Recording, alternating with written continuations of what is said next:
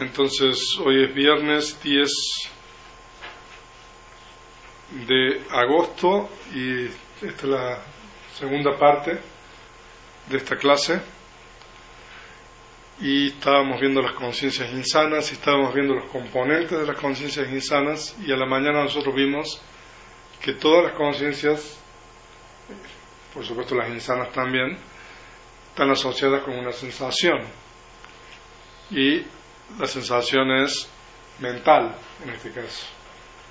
Desplacer, placer, desplacer o neutral. Y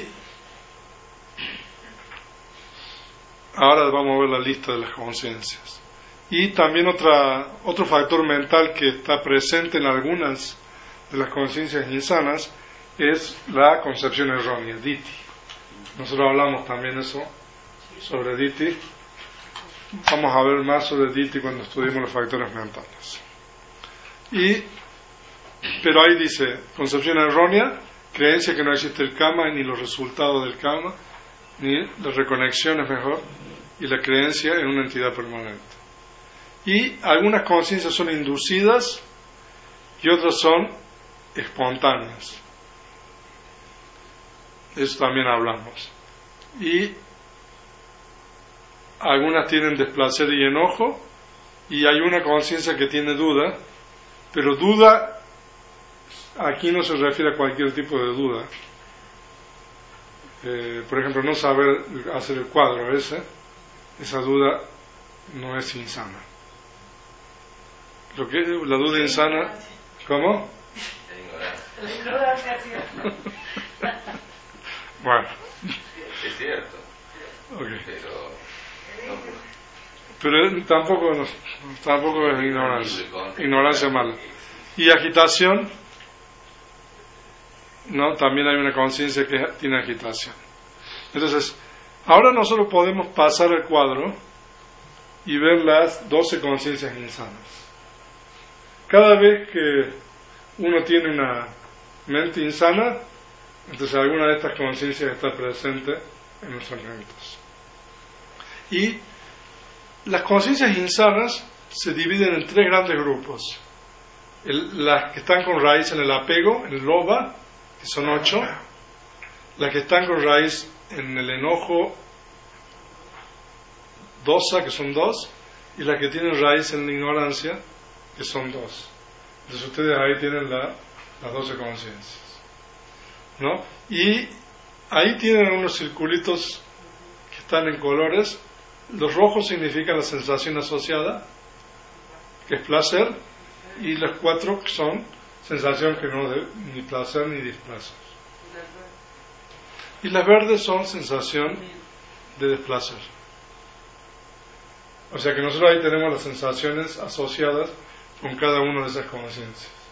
O sea que nosotros usamos los circulitos con colores el círculo representa una conciencia y el color representa la sensación asociada. ¿Está bien? Entonces ahí nosotros tenemos la primera conciencia, es con sensación de placer, con el factor mental de la concepción errónea y espontánea. Ahora, cuando uno empieza a estudiar vida, tiene que empezar por algo. Entonces, en realidad estas conciencias tiene muchos más factores mentales asociados. Pero si yo les empiezo a decir que todos los factores mentales asociados, ustedes se, levantan y se van a ir. Entonces, por eso en el, nosotros, en el compendio eh, se, usa, este método. Entonces, gradualmente se va incorporando cosas. Entonces, aquí nosotros tenemos una de las variables importantes de la conciencia insana número uno.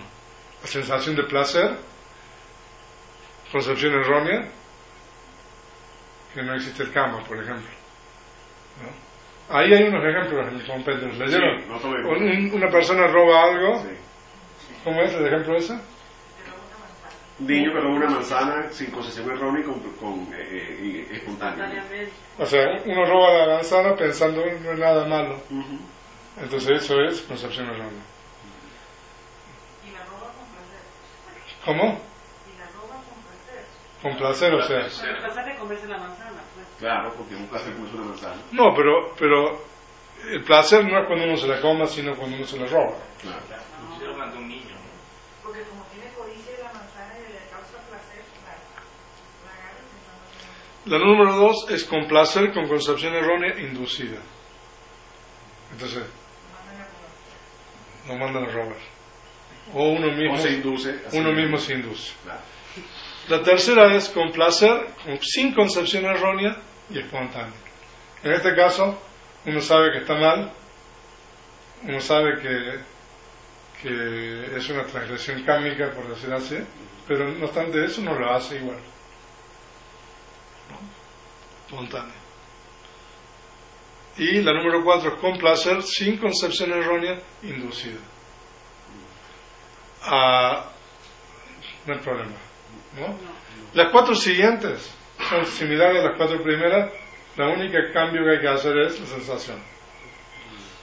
Con indiferencia, con concepción errónea espontánea, con indiferencia con concepción errónea inducida, con indiferencia sin concepción errónea espontánea, con indiferencia sin concepción errónea inducida. O sea que aquí ustedes tienen tres cosas. La sensación de placer o neutral, la concepción errónea y espontánea inducida.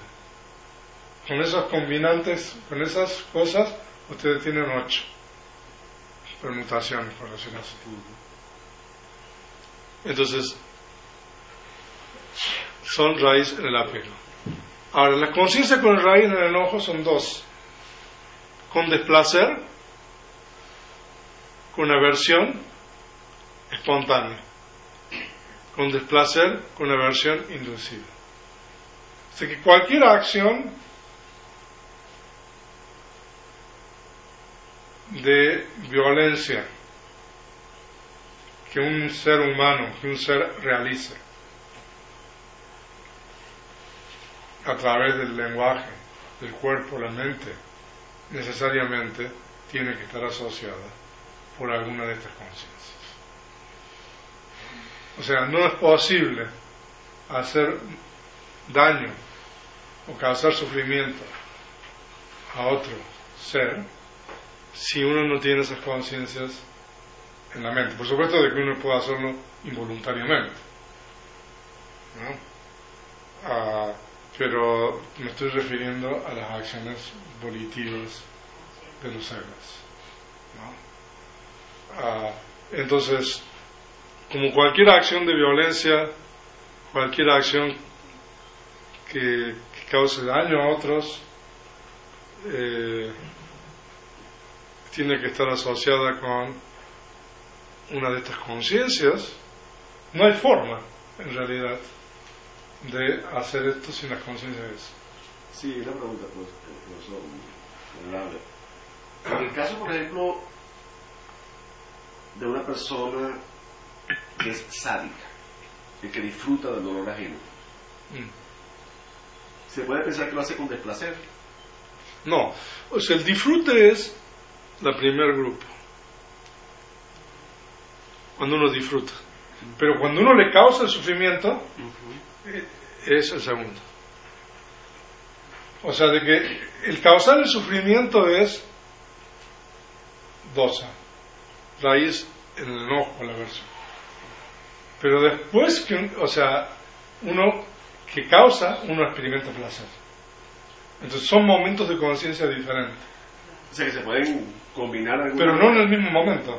Ah, ok. O sea, hay una, o sea, primero hay una cosa. ¿no? O sea, o, por ejemplo, cuando una persona, un enemigo mata a su enemigo, por ejemplo, ¿no? Primero lo mata, entonces tiene la, la conciencia con raíz del enojo y después disfruta, ¿no? Entonces, después Entonces, tiene eso. la conciencia de arriba. Después cuando disfruta eso. Claro.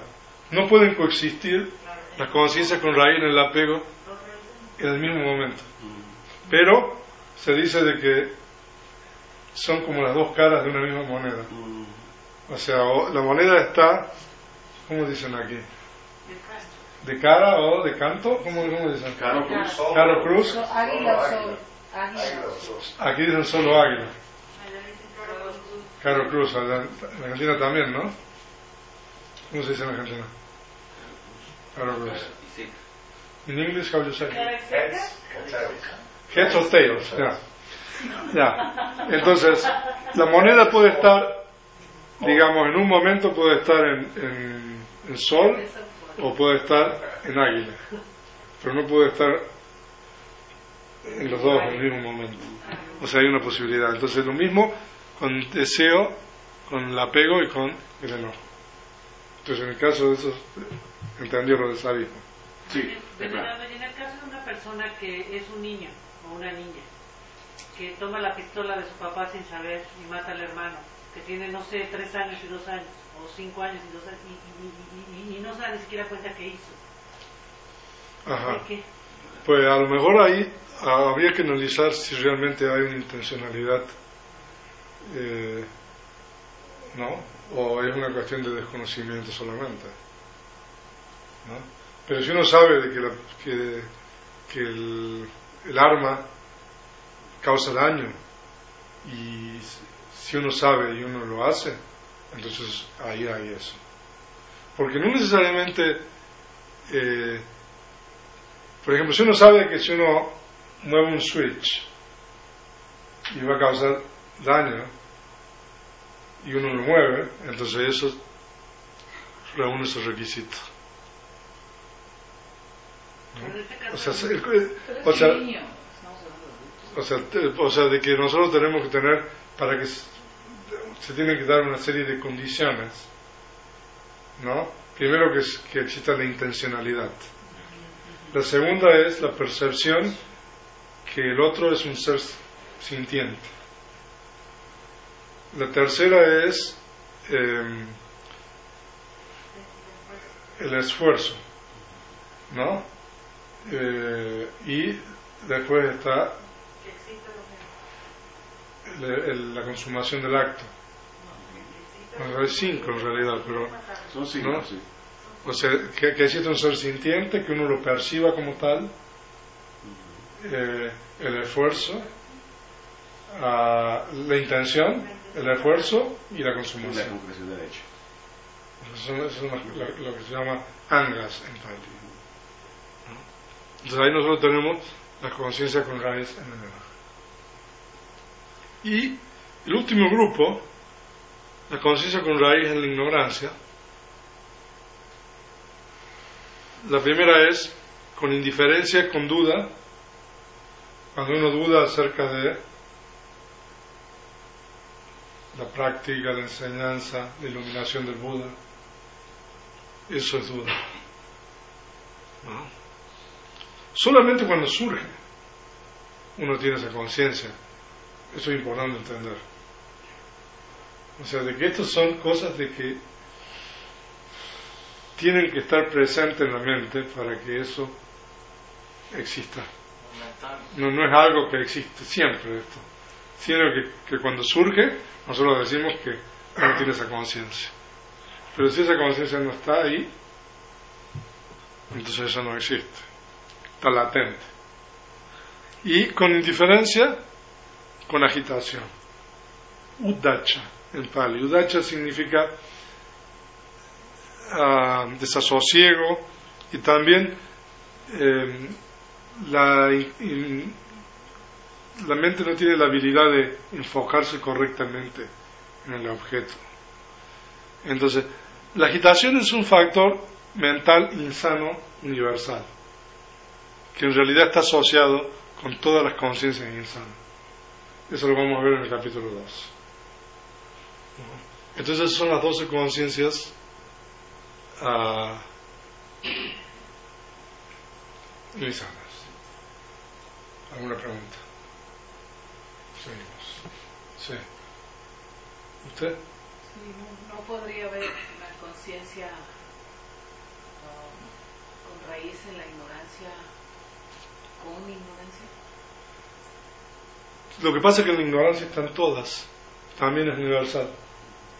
La ignorancia es un factor mental universal insano. Eso quiere decir, la ignorancia en realidad lo que significa es eh, la ignorancia es aquello que encubre la, la, la realidad, que cubre.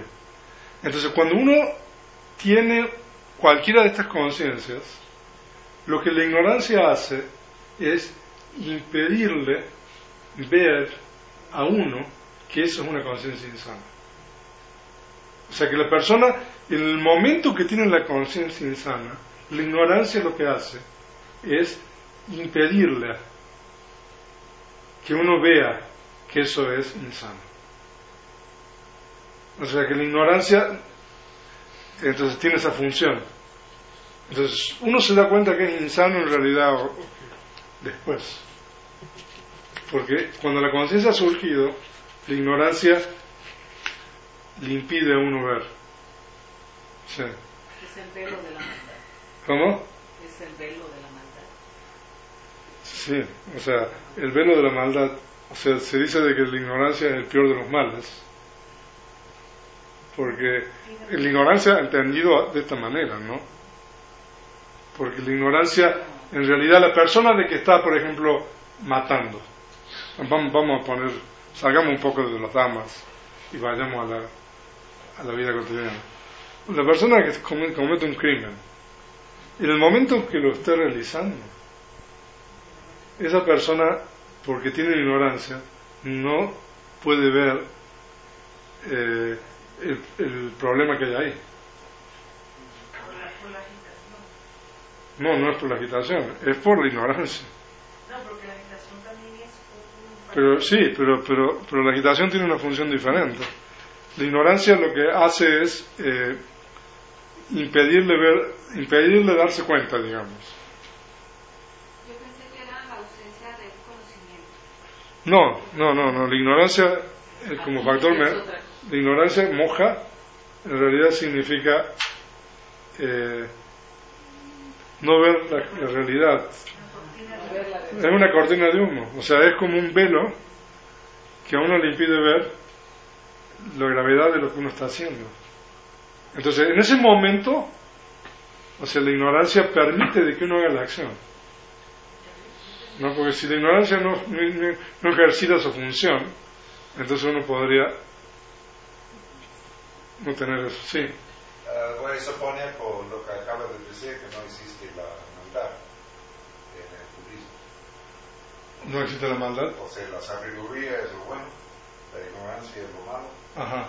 y no existe una maldad. No existe una absoluta maldad ni una absoluta Bondad. bondad. Ah. ¿no? Porque, o sea, o sea, uno puede pasar. Hay, hay un verso en la mapa donde el Buda dice de que por medio de uno se hace el bien, por medio de uno se hace el mal. Eh, o sea, uno se purifica por medio de uno mismo o se contamina por medio de uno mismo. O sea, de que, que bueno, eso es una bu- algo bueno, en el sentido de que no hay una cuestión absoluta. Que depende de uno. Claro. Ya.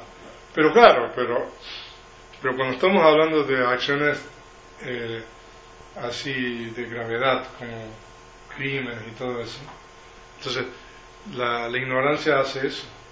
Bueno, la ignorancia siempre hace lo mismo cuando surge. Impi- impide que uno vea, eh, ¿cómo se dice? Los peligros la, la, que hay ahí. ¿no? Entonces uno no ve el peligro. ¿no? Entonces después viene la, la culpa y el remordimiento. ¿No? Entonces la culpa y el remordimiento viene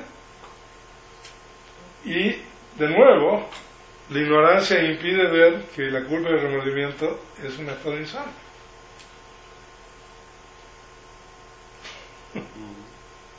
¿No? O sea, siempre que hay estados insanos, la ignorancia hace eso. Sí. En ese caso que usted menciona, ven- venerable, de las conciencias de la ignorancia, me imagino que también debe jugar un papel importante la concepción errónea. Porque la ignorancia es ese velo que impide ver esa conciencia insana y la persona comete ese crimen. Pero también la concepción errónea eh, permite que uno no entienda la ley del karma, no la acepte y también y por esa misma razón comete ese crimen. Entonces conjugan varios elementos ahí. ¿no? A veces, claro. Pero lo que pasa es que la ignorancia es universal y la concepción errónea solamente está a veces. Que por supuesto de que en esas acciones Hay cosas erróneas también. lo más probable hay concepciones erróneas. ¿no? Es, es raro. O sea, es- eso es exactamente lo que comentaba yo, venerable, ujú. en Conciencias con en la Ignorancia.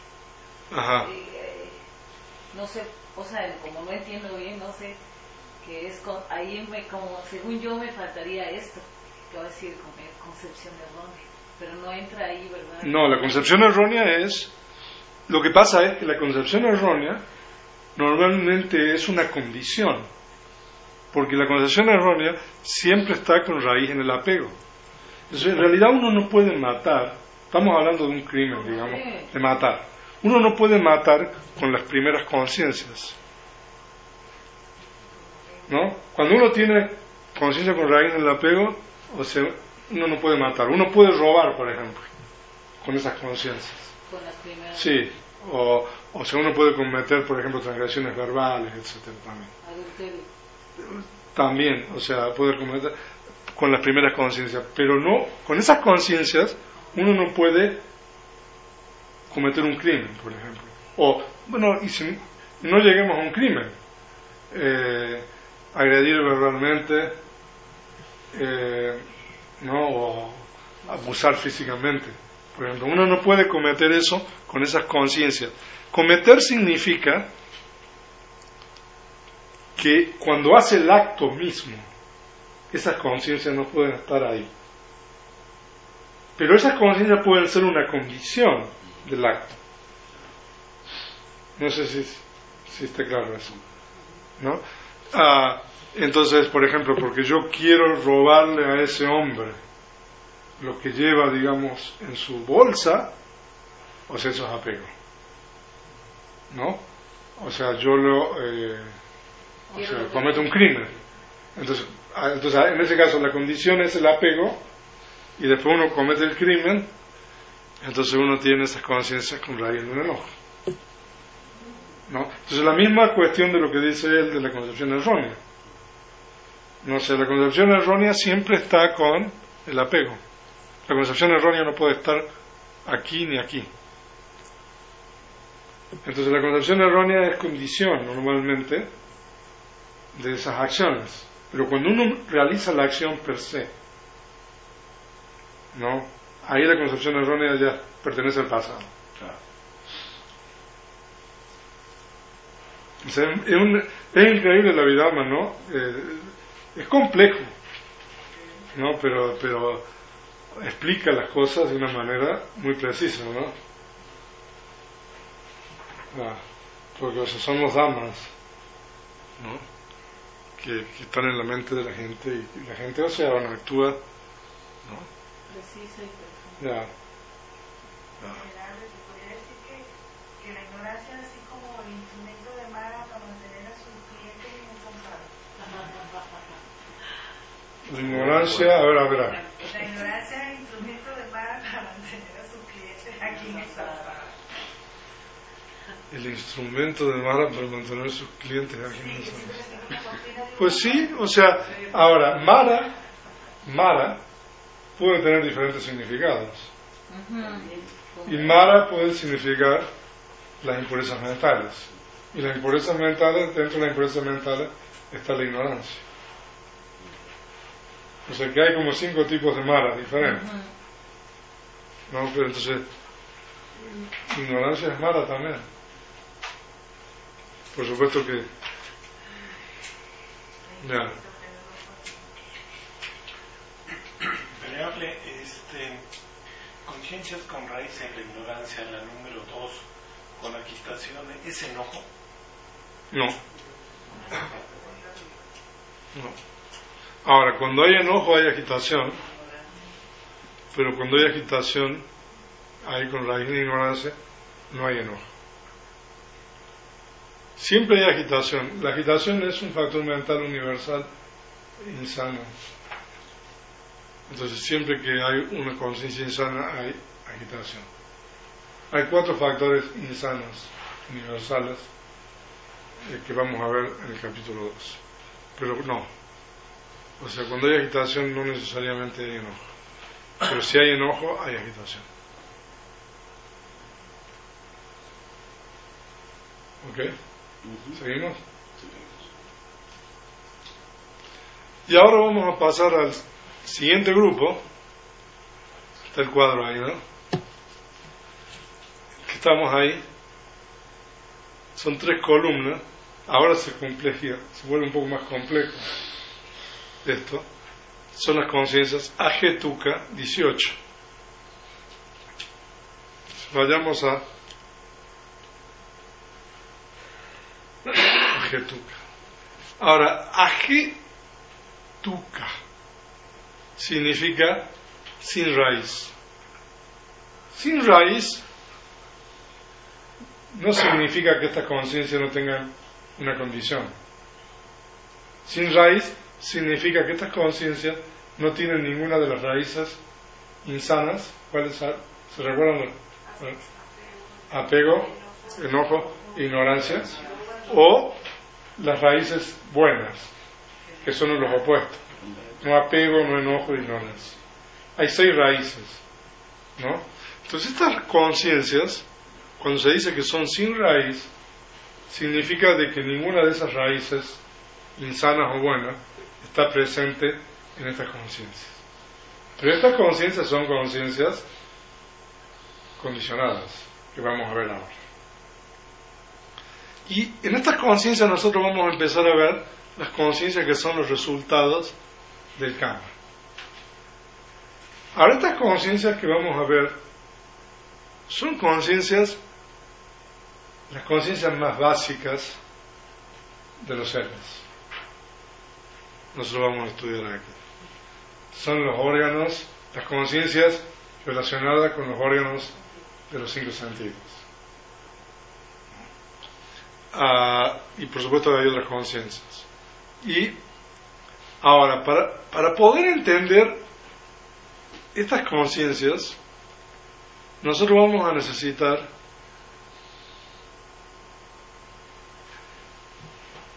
introducir el concepto de proceso cognitivo. Porque eso es una cosa que, no hemos hablado todavía. Las conciencias en realidad ocurren de acuerdo a un orden, de acuerdo con una ley. Se llama en Pali Cheta Niyama, que es la ley de la conciencia. O sea que la conciencia no ocurre hacia el azar, sino que hay principios. Entonces una conciencia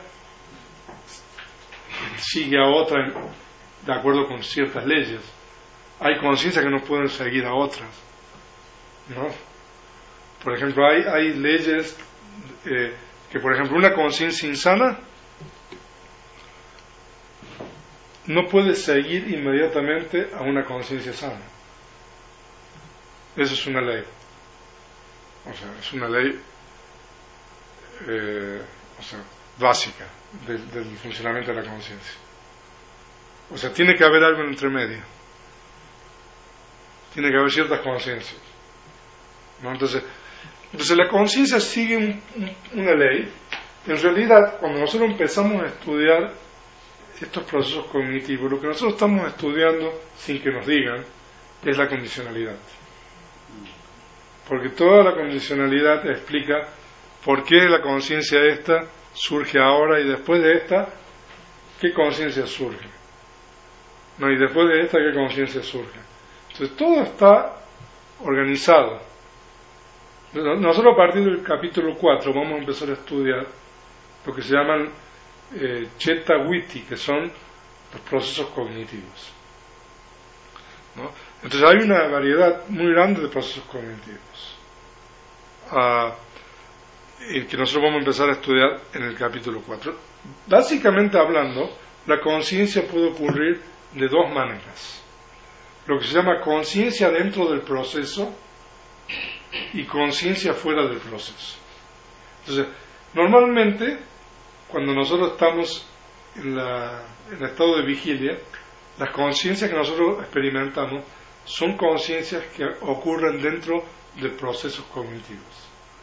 Pero cuando nosotros estamos durmiendo, muriendo o reconectando, esas conciencias se llaman conciencias fuera del proceso, porque esas conciencias ocurren fuera de los procesos cognitivos. Entonces nosotros también vamos a estudiar eso cuando estudiemos más adelante. Pero para poder aprender estas conciencias resultantes, eh, perdón, estas conciencias sin raíz resultantes, nosotros tenemos que eh, aprender un poco la, secuencia. Y tradicionalmente, eso se explica con un símil, que es el símil del mango. ¿No? O sea, de que esto es kindergarten, ¿no? Entonces, entonces es la primera introducción a un proceso cognitivo. Ustedes tienen ahí el símil del mango, tienen la primera columna, los números, que corresponden a un proceso cognitivo muy genérico de la puerta del ojo. Cuando nosotros vemos algo con el ojo, en realidad hay una, un proceso cognitivo, una asociación de momentos de conciencia. Entonces ustedes ahí tienen, son, ese proceso cognitivo tiene 17 momentos. El número cero significa el flujo de la continuidad vital. Es la misma conciencia que experimentamos cuando estamos durmiendo. Y ahí tienen los números de las conciencias. Entonces vamos a empezar con el símil de aquí. Ustedes tienen las conciencias y aquí tienen la historia del símil y aquí tienen la explicación. ¿No? Entonces nosotros tenemos que un cierto hombre con la cabeza cubierta se fue a dormir al pie de un árbol con mangos. Entonces cuando uno está durmiendo debajo del árbol, eso es como la conciencia de continuidad vital. O sea, la cuando uno está durmiendo, la conciencia de continuidad vital, el flujo es. Pero resulta ser de que un mango se desprendió de la rama y cayó al suelo rozando la oreja. ¿No? Entonces, en ese momento, nosotros tenemos el momento 1, 2, 3, que significa que el objeto, en este caso, estamos poniendo que sea un objeto visible, entra en contacto con el, con el organismo, con el órgano sensorial. Entonces aquí tienen 1, 2, 3. En realidad, todavía no pasa nada en el sentido de que la persona todavía no sabe qué pasa, pero, pero el objeto ya entró en contacto. ¿No? Entonces después el hombre se despierta por el sonido. Entonces en ese momento es el primer momento activo de conciencia, que se llama la advertencia en la puerta de los sentidos. Entonces la mente advierte el objeto. Todavía no sabe qué objeto es, pero la mente advierte. ¿Advierte el objeto o advierte el ruido? Bueno, lo que pasa es de que aquí esto es una cosa muy genérica, porque estamos hablando de un proceso de la puerta del ojo. No estamos hablando de que uno está durmiendo. ¿No? O sea, de que... Eh, entonces tenemos que hacer un poco la, el puente ahí, ¿no?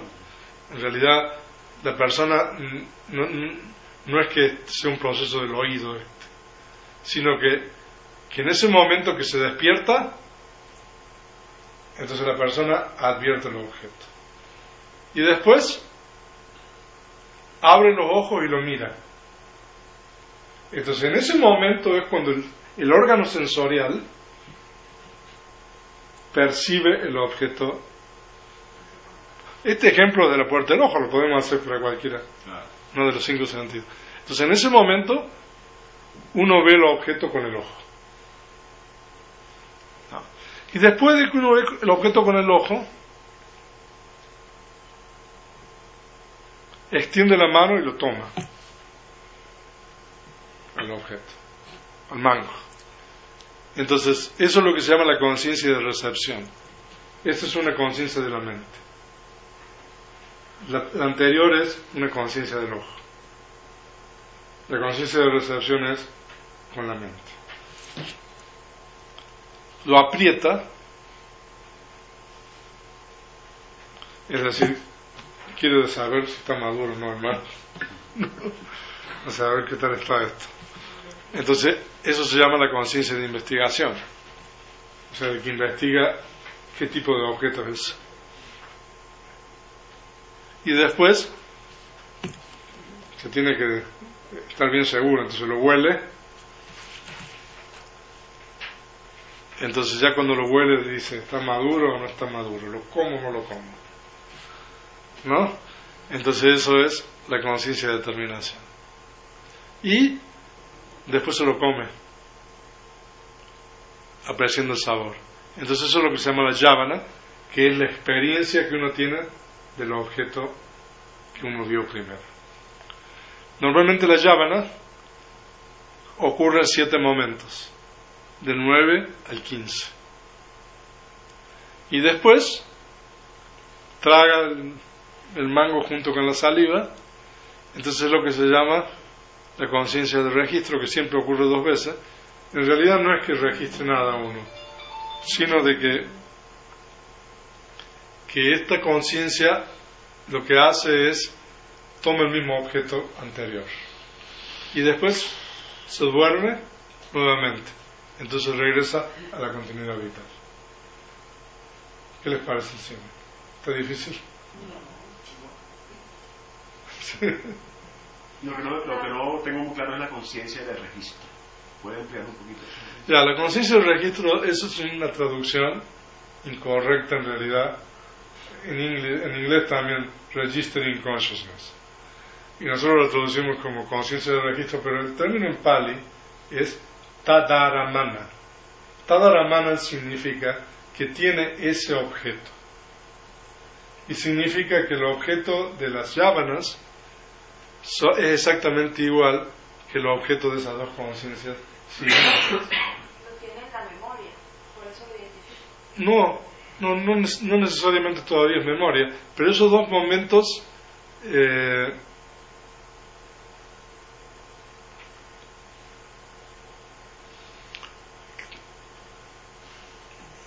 no, no registro no, nos- nosotros no estamos registrando nada.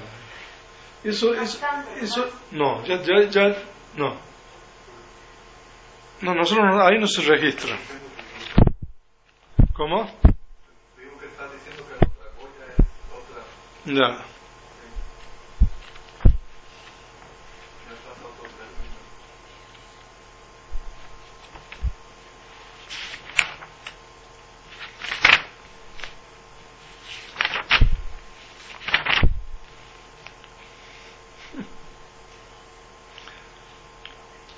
Como la consumación del hecho al tragarlo. Pues sí.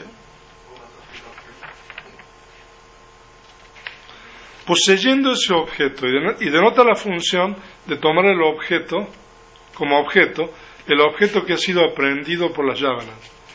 Esta función se realiza por dos momentos mentales inmediatamente después de la fase de yávana en el proceso cognitivo de los sentidos, cuando el objeto es muy prominente. O sea, de que simplemente esos dos momentos lo que hace es, bueno, a lo mejor registro, o sea, no está tan mal, porque esos dos momentos toman el objeto que anteriormente fue tomado. Pero, pero no significa que uno lo guarde en la memoria. No, eso no significa. ¿No? Entonces, eso es un proceso cognitivo eh, básico. ¿Puedo ¿No? Sí. La conciencia vital es como si fuera la conciencia de las células, porque siguen trabajando aunque uno no le dé instrucción cuando uno está dormido. Pero eso son propiedades materiales. ¿No? Eso pertenece a la materia. Cuando nosotros hablamos de la conciencia de continuidad vital es, eh, la conciencia que, que mantiene la existencia durante los periodos, por ejemplo, cuando nosotros estamos durmiendo, No, entonces una conciencia. Se- Sería, por ejemplo, la conciencia, o sea, si la conciencia es un puente, cuando uno está dormido, está constantemente haciendo puente con el aire, porque nos está... No, la conciencia no. La conciencia cuando nosotros estamos dormidos está tomando un objeto. Pero para vivir tomaría un objeto que es el aire. No, no, el aire aparte, o sea, por supuesto que el aire también es una condición para que nosotros mm, sigamos viviendo. ¿no? Lo material. La conciencia, claro, o sea, de que la conciencia es una condición necesaria, pero el aire también es una condición, ¿no? Pero el el aire es materia, ¿no? Ahora, la respiración se dice que, que- depende de la conciencia también. Pero bueno, pero no vamos a entrar en eso.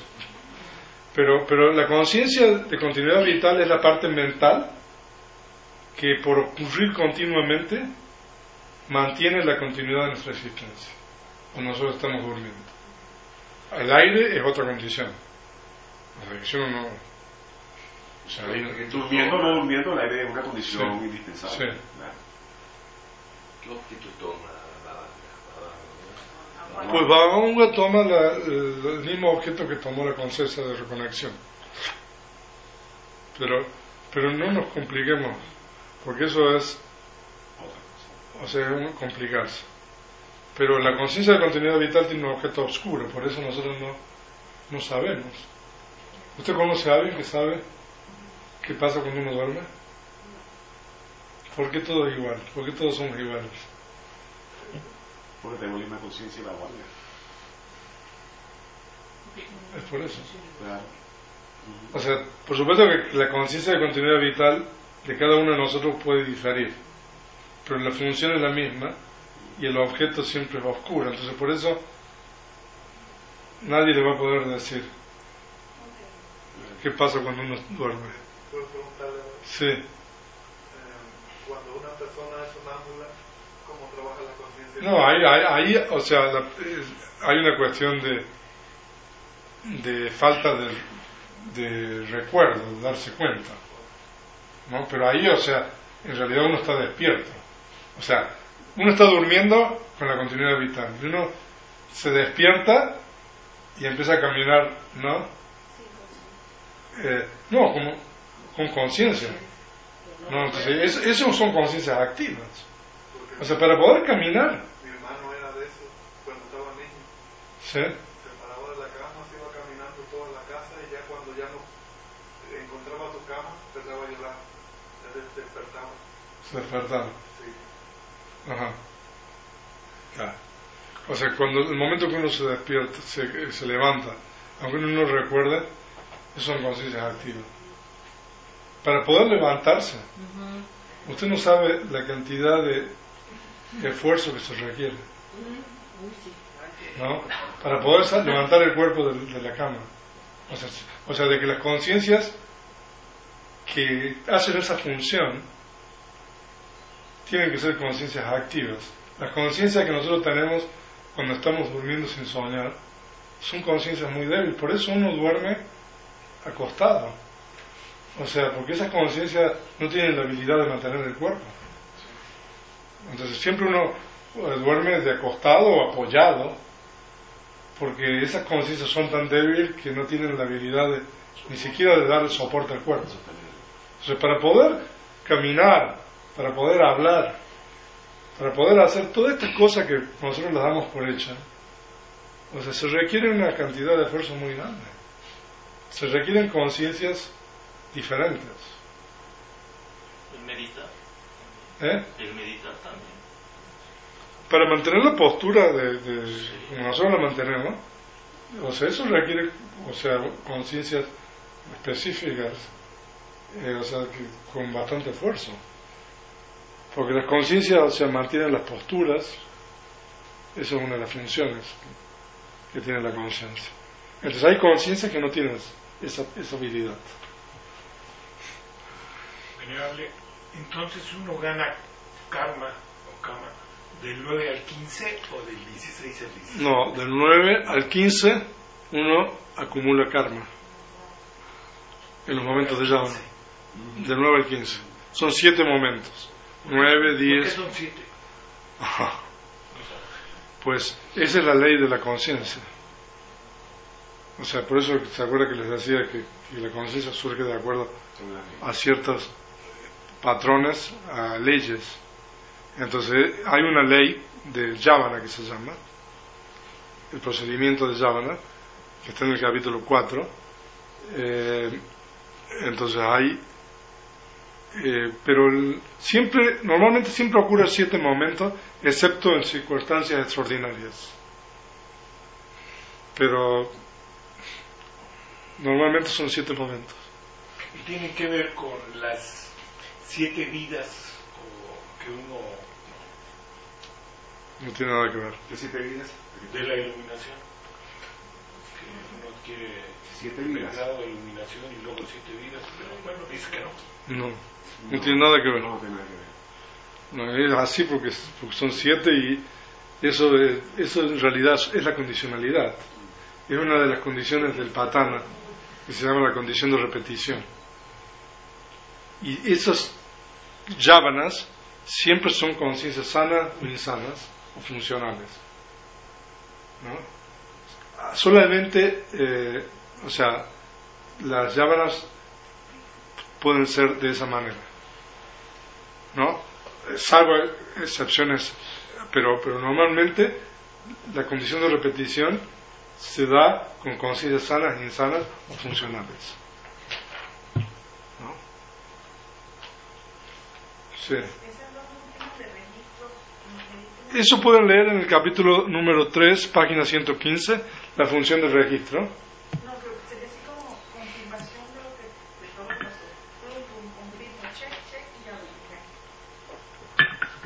Pues sí. Pero esa, es- esas conciencias de registro no siempre ocurren. Depende del objeto y del plano, hay una serie de condiciones también. Pero entonces no completaría el proceso. Eso es lo que yo iba a decir. Entonces, no, Puede haber objetos oscuros o no tan claros. Entonces, de acuerdo con el tipo de objeto, el proceso puede tener 17 momentos o menos. O sea que también, o sea, pero eso lo vamos a ver en el capítulo 4. Bueno, vamos a tener que, como va a venir el venerable, no. O sea, mañana vamos a terminar esto, lo, lo de las conciencias resultantes y, y después seguiremos. ¿No? No sé si hay alguna otra pregunta. Sí, sí. hay, hay una verdad que quedó pendiente de tarea, sí. es por qué los agregados a la sensación y la percepción están aparte de los 52 factores en el cuadro que nos presentó. La sensación y la percepción Ajá. están fuera de los 52 factores mentales, que siempre se colocan aparte, como, como los cinco agregados. Ajá. Ustedes nos dijo que investigáramos ¿Y por qué-? Y a ver, ¿qué investigaron? nosotros estuvimos discutiendo eso y nosotros pensamos de que, de que es a través de la sensación y de la percepción que se produce el mundo de las experiencias, que uno vive la experiencia propiamente hablando. Eso es lo que queremos nosotros. Pues, pues yo creo que está bien esa respuesta. Ahora, yo después le voy a dar la respuesta oficial. ¿No? Ah, ahora, pero sí, porque la, la sensación y la percepción son dos factores fundamentales en la experiencia cognitiva de una persona. ¿No? Porque la percepción tiene la función de reconocer eh, las cosas. O sea, nosotros, la, la percepción es algo que está continuamente operando. O sea, uno ve algo, ah, no sé, esto es el aguacate, ¿no? O sea, o sea, wow, voy a comer aguacate, o sea, ahí está funcionando, está continuamente funcionando la percepción, ¿no? Ah, eh, entonces, la percepción tiene la función de reconocer cosas y también aquello que uno no lo vio anteriormente, registrarlo para poder volver a reconocerlo. No, y la sensación, la sensación y la percepción son dos factores universales, mentales universales, eh, ¿no? Ah, pero la kanda en Pali, que nosotros traducimos como agregados, eh, es eh, grupo. ¿no? Entonces, en los suttas, el Buda dice de que todo aquello que puede ser pasado, presente o futuro, y que tome objetos de, de de- entonces, eh, hay una serie de, criterios que el Buda utiliza en los suttas para referirse a estos grupos, que, bueno, yo, yo les debo esa, esa explicación oficial. ¿no? Ahí pueden leer en el capítulo número 7 también, hay algo sobre los agregados, si quiere les doy la página. Ah,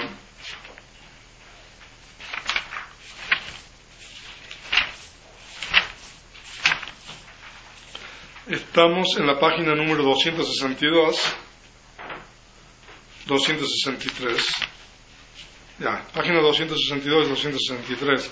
Ahí dice, en la página 263, los cinco agregados, el término kanda se entiende en el significado de grupo, masa o agregado. Buda analiza el ser en estos cinco grupos. En los suttas él declara, cualquier clase de materialidad que ya es pasada, futura o presente, interna o externa, tosca o sutil, inferior o superior, lejana o cercana, esto se denomina el agregado de la materialidad. O sea que son grupos, ¿no? Eh, entonces, ahora, entonces, entonces es importante entender que cuando nosotros hablamos de los cinco agregados, no solamente incluye las propiedades materiales internas, sino también las propiedades materiales externas que son los objetos de los cinco sentidos. Eso es parte de los cinco agregados. Amén. De acuerdo con lo que está diciendo, ¿no? O sea, interno o externo.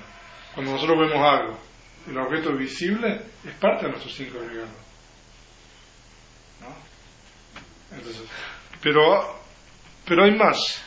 Pero bueno, yo ya voy a... Una pregunta. Sí. Vuelvo a jugar, pero no. Sí. Eh, no, la otra pregunta. ¿Por qué están fuera los factores de Sí, liberación? está dormido.